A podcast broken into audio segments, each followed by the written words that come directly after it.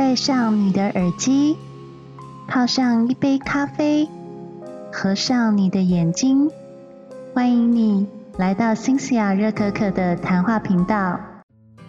各位听众，大家好，我是新霞热可可，欢迎回到我的频道。上次讲到就是第二大段的呃交往中的关系，那接下来我继续讲，就是也是第二大段的后面的一些小故事哦。那在这里讲到，就是还有一些人会啊，因为自己很信，他会。觉得总有一天幸福会结束哦。呃，这里有提到，就是用呃企业大师卡尔阿尔布雷希特很长的名字，还有马斯洛的需求曾经理论两个加起来，一个是恐惧曾经理论，一个是马斯洛的曾经理论来说明爱情里面的五种需求。这爱情里面五种需求分别就是：第一个要觉得自己有用，第二个觉得自己可靠，第三个觉得自己可用。第四个，觉得自己是让人舒适的；第五个，觉得自己是在爱情当中有意义的。所以，分别针对这五个呢，其实爱情的五个恐惧就是分别是：第一个，我怕自己不被需要，也就是对应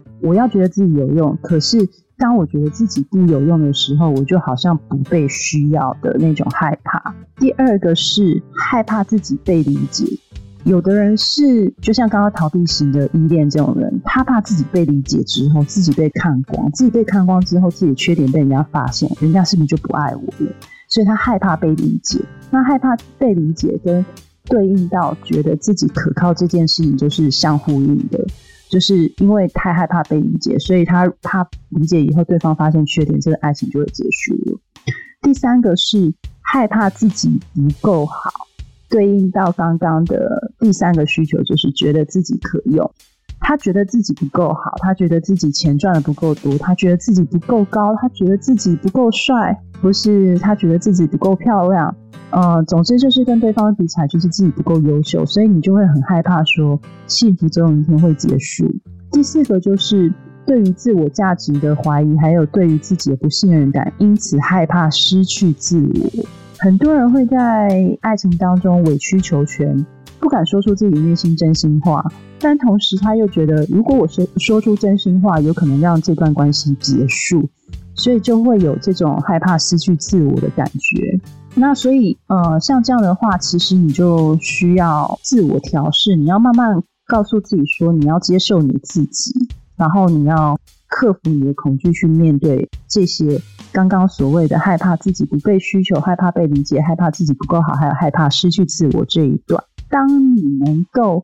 放下这些害怕之后，其实你就会影响比较好的幸福关系哦。好，接下来进入到呃本书的第三大部分，也就是在分手的阶段，你要怎么处理你心碎的状况？你要怎么好好说再见？他这里有提到，就是你分手的时候，你难免会有怕自己做坏人啊，或是你害怕，就是离开这段关系之后自己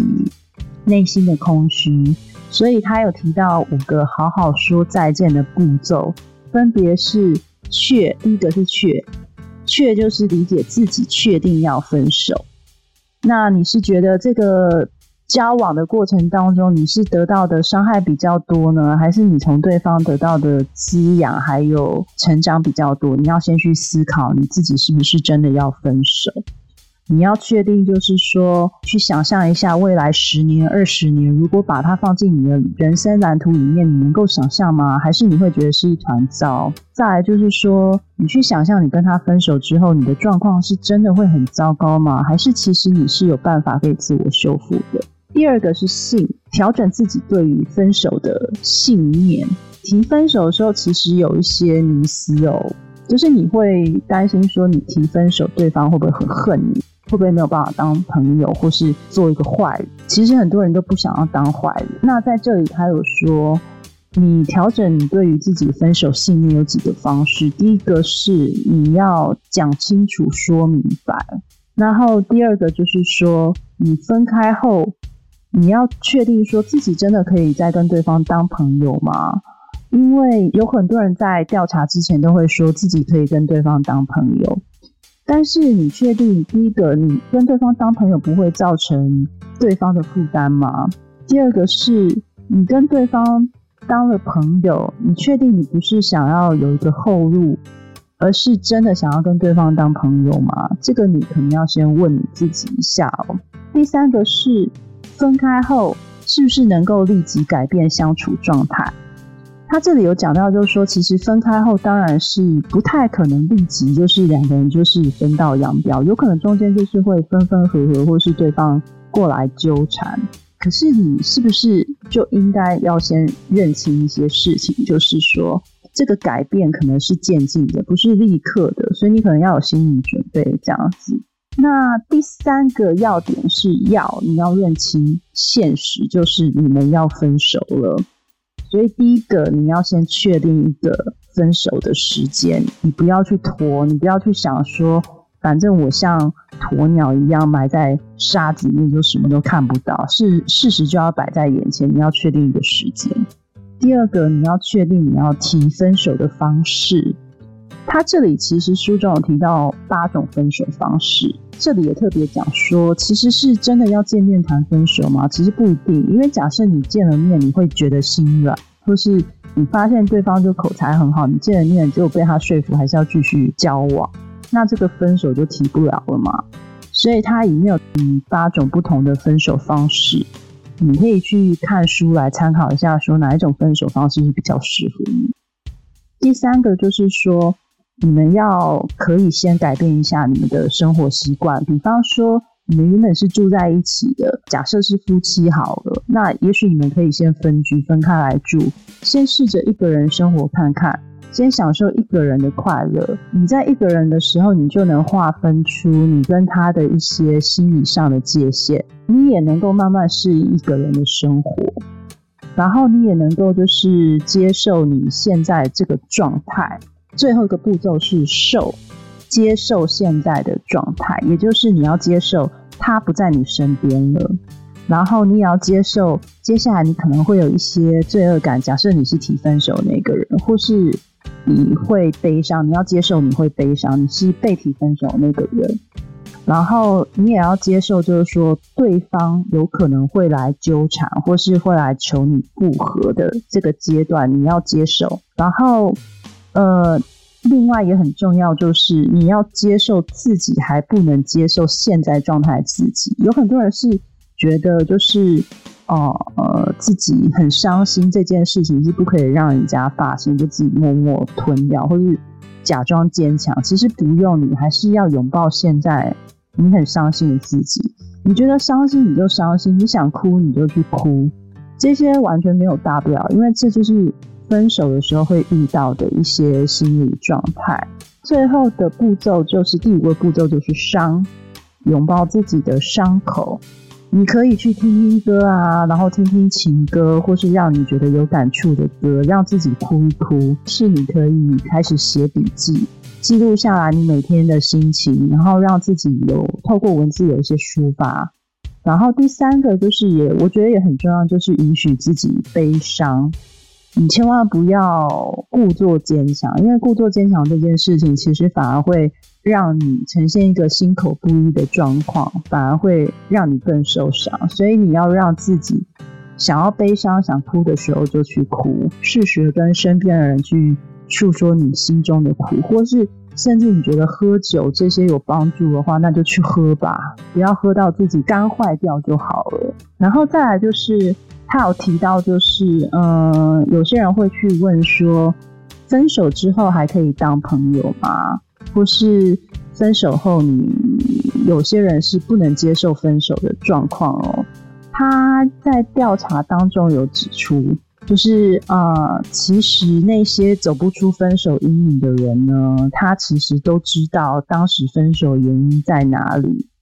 可是其实是自己没有办法分。接受分手这个事实，那可是反而有些人分手之后会成长，是什么原因？是因为他们把就是分手这件事情，把过去的感情放在一个类似心理的盒子里面，然后让自己沉淀下来。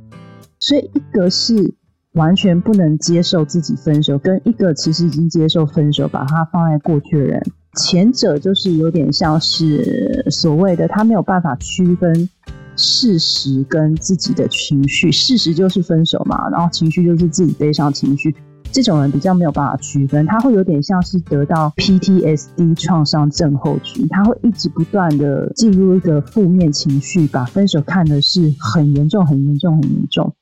然后把自己跟对方看得很糟糕，每天都在想说他有多不好啊，我有我有多不好啊，等等等的。那这样的人，他就说他其实就会对于自己的生活满意度非常之糟糕。那其实他就希望你，就是说，走出伤痛最重要的就是你必须要接纳自己，还有承认自己，你是可以爱人的。即使你发现后来你约会的对象都没有让你很心动的感觉，但相信总有一天时间会抚平这些伤口，而且也证明其实你是有爱人的能力。因为当你想过这些多痛的时候，就表示你曾经有多爱。其实你是还是有爱人的能力这样子。另外，本书有提到说，就是你分手就应该马上找新对象吗？这样子的一个疑问，我觉得就是它里面这本书讲的真的非常实用，就是每一个谈恋爱的人都会遇到一些状况，他都有案例，还有他的呃说明来叙述。呃，我觉得里面有讲一段话很好，他就是说。你不要为了一朵花放弃整个森林，因为我们都会劝人家说，你不要为了一棵树放弃整个森林。但是他在这里面的概念是把它重新叙述为，你不要为了一朵花放弃整个森林。那这里的花是指你一直依恋的对象，一直放不下的那个分手对象。这里的森林反而指的不是其他男性对象，或是其他性对象。这里的森林指的是你身边爱你的朋友、家人。那你不要因为你分手的对象就全心全意一直在想着过去的那些伤痛，你也要想想你身边其实有很多爱你的人、关心你的人。所以，其实这个时候你应该去转念去想一下，说你身边有没有一个这样子可以不会批判你的。感情状态，然后又可以陪伴你的人，让那样的人在你的伤痛的过程当中陪着你，让他跟你一起分享你的心事，这样 maybe 你可以疏解一下你的受伤情绪。再 maybe 你就是像刚刚提到的嘛，你可以书写、写日记啊，写文章。其实，其实像我自己在录 podcast 的时候，我自己在跟大家分享这个故事的时候，我也会去反思说，哎，我在感情当中是不是有一些。啊，值得去讨论的地方，其实这都是一个，就是写书啊、录音啊，什么都是一个很好解决分手伤痛的事情。好，所以啊，今天就是新西亚热可可跟大家分享这本书到这边，其实讲的有点久，不过我觉得因为这本书实在是呃写的很好，